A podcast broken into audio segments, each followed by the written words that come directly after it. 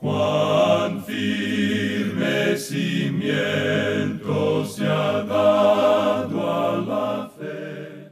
A través de la Biblia, un análisis de la Biblia libro por libro que le ayudará a crecer espiritualmente. Estos estudios fueron diseñados por el Dr. J. Vernon McGee. Acompáñenos en este fascinante recorrido a través de la Biblia. La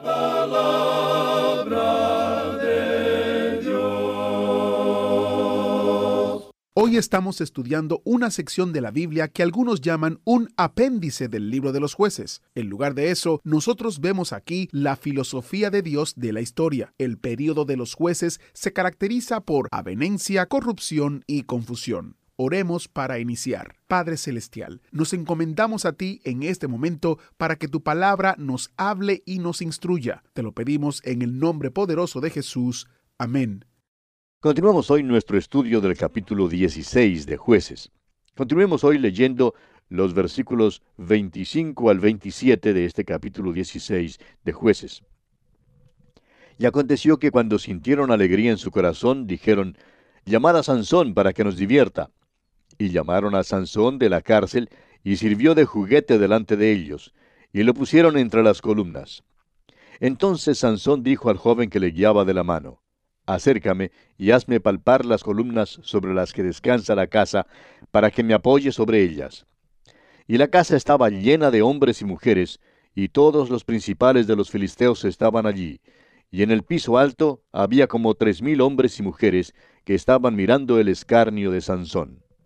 Para hacer que su celebración de victoria fuese aún más deleitable, los filisteos sacaron a Sansón de la cárcel para que les divirtiera. Luego le pusieron en ridículo. Había como unos tres mil hombres y mujeres, dice aquí, mirando el escarnio de Sansón. Veamos ahora lo que hace Sansón aquí en los versículos 28 al 31 de este capítulo 16 de jueces. Entonces clamó Sansón a Jehová y dijo, Señor Jehová, acuérdate ahora de mí y fortaléceme, te ruego, solamente esta vez, oh Dios, para que de una vez tome venganza de los filisteos por mis dos ojos. Asió luego Sansón las dos columnas de en medio sobre las que descansaba la casa, y echó todo su peso sobre ellas, su mano derecha sobre una y su mano izquierda sobre la otra. Y dijo Sansón, Muera yo con los filisteos. Entonces se inclinó con toda su fuerza y cayó la casa sobre los principales y sobre todo el pueblo que estaba en ella. Y los que mató al morir fueron muchos más que los que había matado durante su vida. Y descendieron sus hermanos y toda la casa de su padre, y le tomaron y le llevaron y le sepultaron entre Sora y Estaol, en el sepulcro de su padre Manoa. Y él juzgó a Israel veinte años. La pecaminosidad de Sansón le llevó a la caída final. Aún su acto final fue un acto de venganza porque había sufrido la pérdida de sus dos ojos. Sin embargo, causó la muerte de muchos filisteos que eran los enemigos de Israel no eliminó la amenaza de la invasión filistea, pero fue honrado por sus hermanos de todos modos y le dieron un sepelio honorable. La historia de Sansón, amigo oyente, termina con la declaración, y él juzgó a Israel veinte años. En realidad, todo lo que hizo Sansón fue impedir que los filisteos atacaran a Israel durante veinte años. Los capítulos 13 al 16 son una repetición monótona de las palabras, los hijos de Israel volvieron a hacer lo malo ante los ojos de Jehová. Ahora, el nacimiento de Sansón fue milagroso. Tuvo una oportunidad excelente para libertar a Israel, pero nunca logró hacerlo. Él constituye uno de los dos fracasos más colosales en toda la escritura. El otro fue el de Salomón. Sansón era nazareo y su cabello largo era símbolo de su oficio. No había en él ninguna fuerza. Era anémico, una criatura débil tanto física como moralmente, consentido de la madre, enano de mente y de músculo. Tres versículos significativos cuentan o resumen su historia. El primer versículo nos da el secreto del éxito de Sansón, y es el versículo 5 del capítulo 13 de jueces. Dice, Pues he aquí que concebirás y darás a luz un hijo, y navaja no pasará sobre su cabeza, porque el niño será nazareo a Dios desde su nacimiento, y él comenzará a salvar a Israel de mano de los filisteos. El segundo versículo nos da el secreto de la fuerza de Sansón. Es el versículo 25 del mismo capítulo 13 de jueces. Dice, y el espíritu de Jehová comenzó a manifestarse en él en los campamentos de Dan, entre Sora y Estaol. Y el tercer versículo nos da el secreto del fracaso de Sansón. Y es el versículo 20 del capítulo 16 de jueces, donde leemos, y le dijo, Sansón, los filisteos sobre ti. Y luego que despertó él de su sueño, se dijo, Esta vez saldré como las otras y me escaparé. Pero él no sabía que Jehová ya se había apartado de él. Notemos ahora, aunque parezca sorprendente, el paralelo entre la vida de Sansón y la de Jesucristo. Tenemos primero una comparación. Ambos nacimientos fueron predichos por un ángel. Ambos fueron apartados para Dios desde el vientre. Ambos eran nazareos. Ambos salieron en el poder del Espíritu Santo. Ambos fueron rechazados por su pueblo. Y ambos destruyeron a sus enemigos. Pero hay también un contraste entre la vida de Sansón y la de Jesucristo. Sansón vivió una vida de pecado. La vida de Jesús fue impecable, o sea, sin pecado.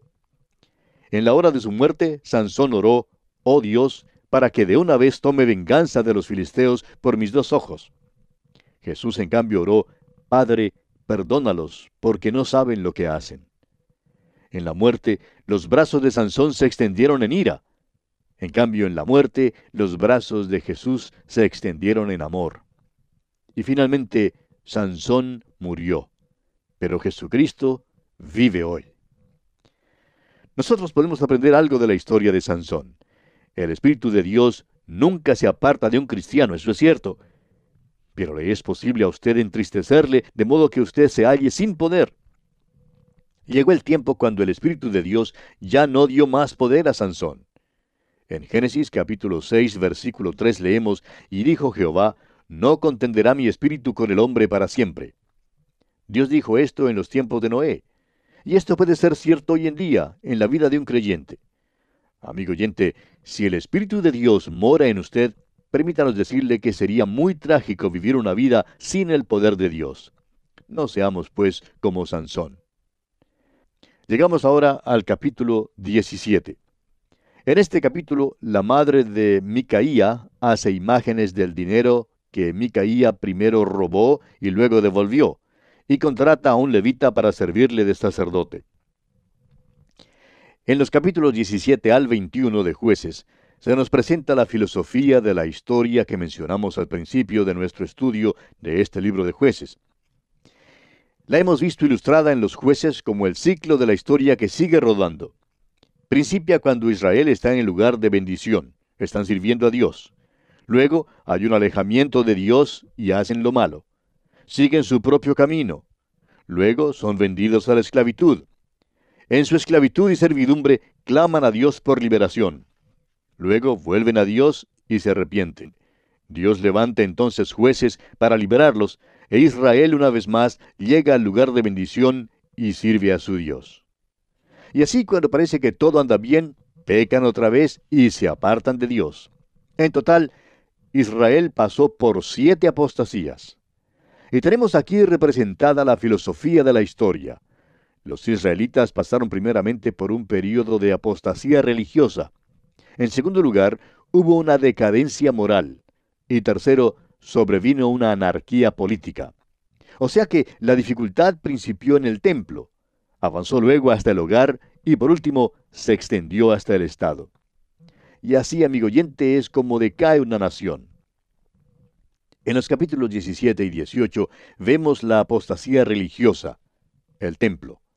Este período de apostasía principió en la tribu de Dan, la que quería ensanchar sus límites. Fue otro lapso a la idolatría.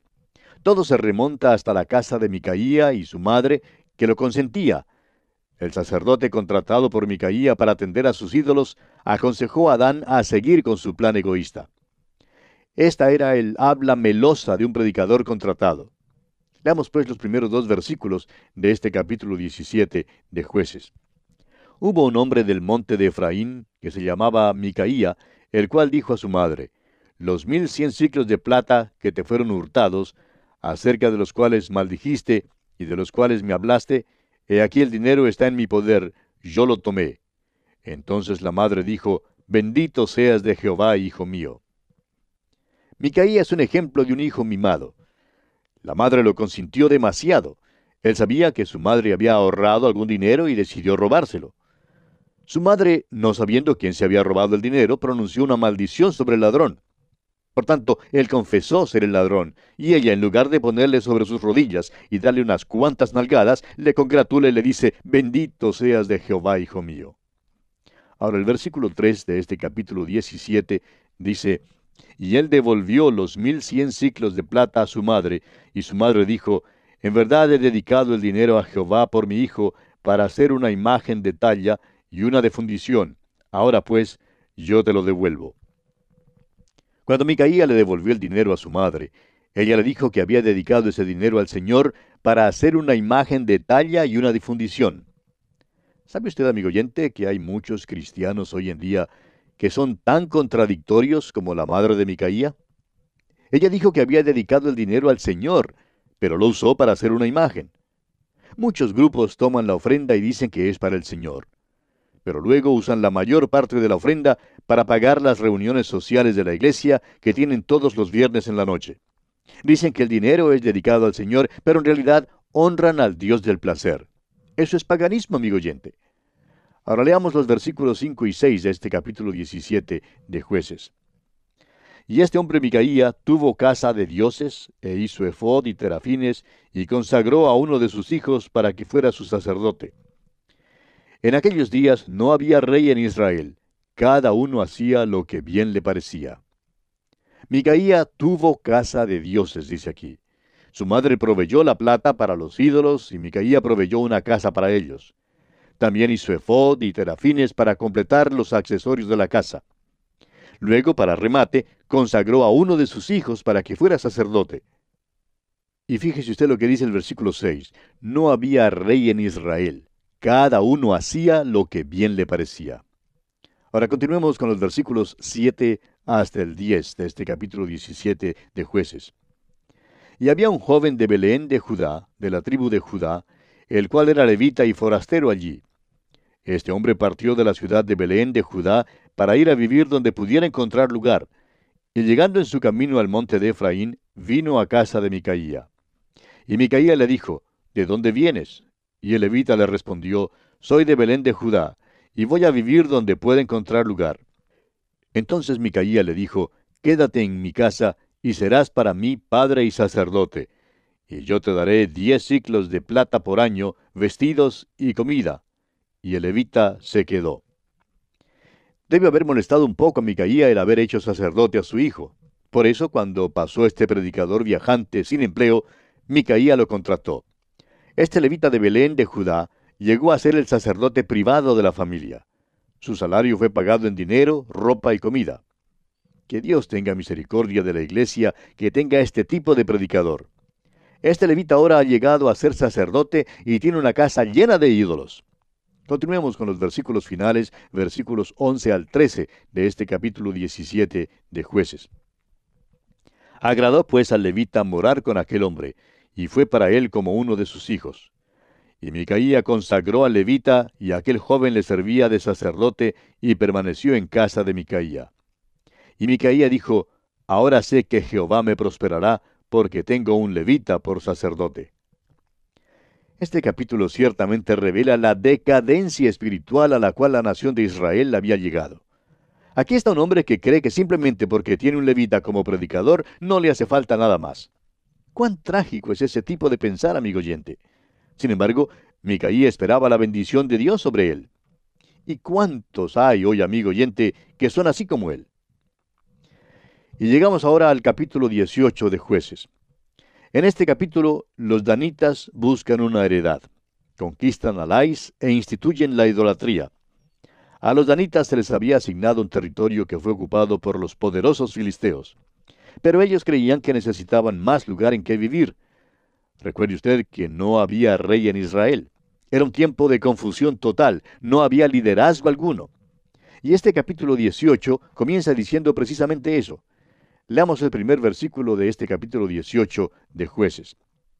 En aquellos días no había rey en Israel, y en aquellos días la tribu de Dan buscaba posesión para sí donde habitar, porque hasta entonces no había tenido posesión entre las tribus de Israel. Usted recordará que en el libro de Josué ninguna de las tribus tomó posesión de toda la tierra que les pertenecía. Eso fue verdad en cuanto a la tribu de Dan en el norte. Tenía un problema grande. El hecho es que fue tan grande el problema que se fueron a los montes. Leamos ahora el versículo 2. Y los hijos de Dan enviaron de su tribu cinco hombres de entre ellos, hombres valientes, de Sora y Estaol, para que reconociesen y explorasen bien la tierra. Y les dijeron, Id y reconocer la tierra. Estos vinieron al monte de Efraín hasta la casa de Micaía y allí posaron. Estos hombres salieron para reconocer y explorar el territorio que la tribu de Dan podía tomar para poder extender y ensanchar los límites de su territorio. Durante sus viajes llegaron hasta la casa de Micaía. Continuemos con los versículos 3 y 4 de jueces 18. Cuando estaban cerca de la casa de Micaía, reconocieron la voz del joven levita, y llegando allá le dijeron, ¿Quién te ha traído acá? ¿Y qué haces aquí? ¿Y qué tienes tú por aquí? Él les respondió, De esta y de esta manera ha hecho conmigo Micaía, y me ha tomado para que sea su sacerdote. Este hombre no es nada más que un predicador contratado. Y que Dios tenga misericordia de la iglesia que tenga un predicador contratado que no es nada más que un mandadero para hacer lo que un grupito quiere que haga y que no hace lo que Dios le ha llamado a hacer. Dios, amigo oyente, llama a los predicadores a predicar y a enseñar la palabra de Dios sin temor, sin favoritismo y sin avenencia. Pero este levita se había avenido. Este es un período de avenencia, de corrupción y de confusión. Eso es lo que marca la apostasía en cualquier tiempo. Hoy en día nos hallamos en un estado de apostasía, la iglesia se ha venido, se halla en un estado de corrupción y confusión. El problema es que no enseña ni predica la palabra de Dios. No enseña acerca del Señor Jesucristo que es revelado en la Biblia. Continuemos pues con los versículos 5 y 6 de este capítulo 18 de jueces. Y ellos le dijeron, Pregunta pues ahora a Dios para que sepamos si ha de prosperar este viaje que hacemos. Y el sacerdote les respondió, Id en paz, Delante de Jehová está vuestro camino en que andáis. Esta es el habla melosa de un predicador contratado. Está hablando las cosas que a las personas les gusta escuchar. Los danitas querían oír algo que es bueno, fácil y dulce. Y el levita quiere que le cumplimenten. Y todos recibieron lo que querían tener. Los cinco hombres salieron y creían que había sido maravilloso lo que les había hablado el levita.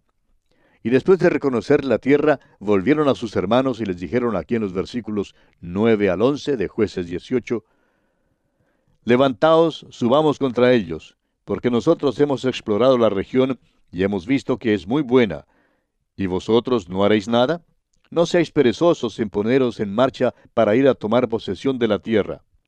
Cuando vayáis, llegaréis a un pueblo confiado y a una tierra muy espaciosa, pues Dios la ha entregado en vuestras manos lugar donde no hay falta de cosa alguna que haya en la tierra.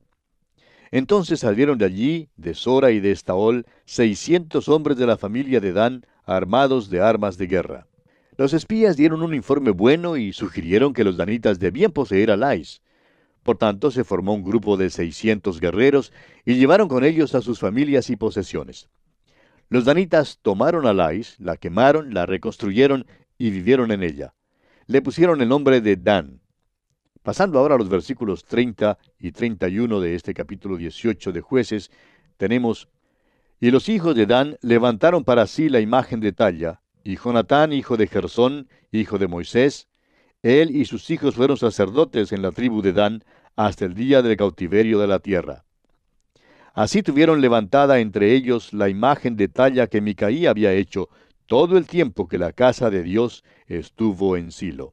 Tenemos aquí una descripción de la verdadera apostasía, amigo oyente. Ahora, ¿quién es Jonatán? Bueno, sucede que es nieto de Moisés. Había apostasía durante los tiempos de Moisés, y vemos aquí que se extendió hasta su nieto, que era sacerdote y que tenía una imagen. Esta gente se había alejado mucho de Dios. En Éxodo capítulo 20, Moisés, hablando por Jehová, dijo, No tendrás dioses ajenos delante de mí. No te harás imagen ni ninguna semejanza de lo que esté arriba en el cielo, ni abajo en la tierra, ni en las aguas debajo de la tierra. Y aquí está el nieto de Moisés, un sacerdote con una imagen. Esto en verdad es trágico, amigo oyente. La apostasía es una cosa terrible. El período abarcado en los capítulos 19 al 21 es similar al período anterior que revela avenencia, corrupción y confusión. Este episodio se centra en la tribu de Benjamín. Esta tribu se metió en una inmoralidad grasa que condujo a la guerra civil. Los hombres de Benjamín comenzaron abusando y por último matando a la esposa de un levita. Las otras tribus tratan de exterminar a la tribu de Benjamín. Y este período termina con la corrupción total y la confusión nacional, y el libro de los jueces concluye con las palabras, En estos días no había rey en Israel. Cada uno hacía lo que bien le parecía. Leamos pues los primeros dos versículos de este capítulo 19 de jueces. En aquellos días, cuando no había rey en Israel, hubo un levita que moraba como forastero en la parte más remota del monte de Efraín, el cual había tomado para sí mujer concubina de Belén de Judá. Y su concubina le fue infiel, y se fue de él a casa de su padre, a Belén de Judá, y estuvo allá durante cuatro meses. Estos versículos nos dan otra idea de la vida de los hijos de Israel en aquel entonces. Esta es una buena ilustración de los primeros tres capítulos de la carta del apóstol Pablo a los romanos. ¿Puede usted imaginarse, amigo oyente, a un levita casándose con una mujer así como ella? Bueno, este levita se casó con ella y como ella era ramera, lo dejó y se fue a casa de su padre. Este levita la siguió y fue recibido afectuosamente por el padre de ella y se quedó allí por algunos días. Luego el levita y su concubina salieron y se encaminaron hacia el norte. Se quedaron una noche en Gabaa, una ciudad de la tribu de Benjamín. Un anciano, que era también del monte de Efraín y que moraba en Gabaa, les ofreció su hospitalidad. Aquella noche, mientras su anfitrión les atendía, algunos hombres de la ciudad, quizás sabiendo la fama de ella, la tomaron, abusaron de ella y por último la mataron. Ahora, después que su concubina murió, el levita se puso furioso. Lo que él hizo revela las profundidades a las cuales habían descendido los hombres de aquel tiempo. Este levita cortó el cuerpo de la mujer en doce partes y envió una parte a cada uno de los territorios de Israel. Con cada parte envió también un mensaje contando lo que les había sucedido a él y a su esposa. Esto hizo que las tribus se encolerizaran creían que la ley debía ser ejecutada. Todavía no se habían hundido tanto como nosotros hoy en día que vivimos como si no hubiera ley.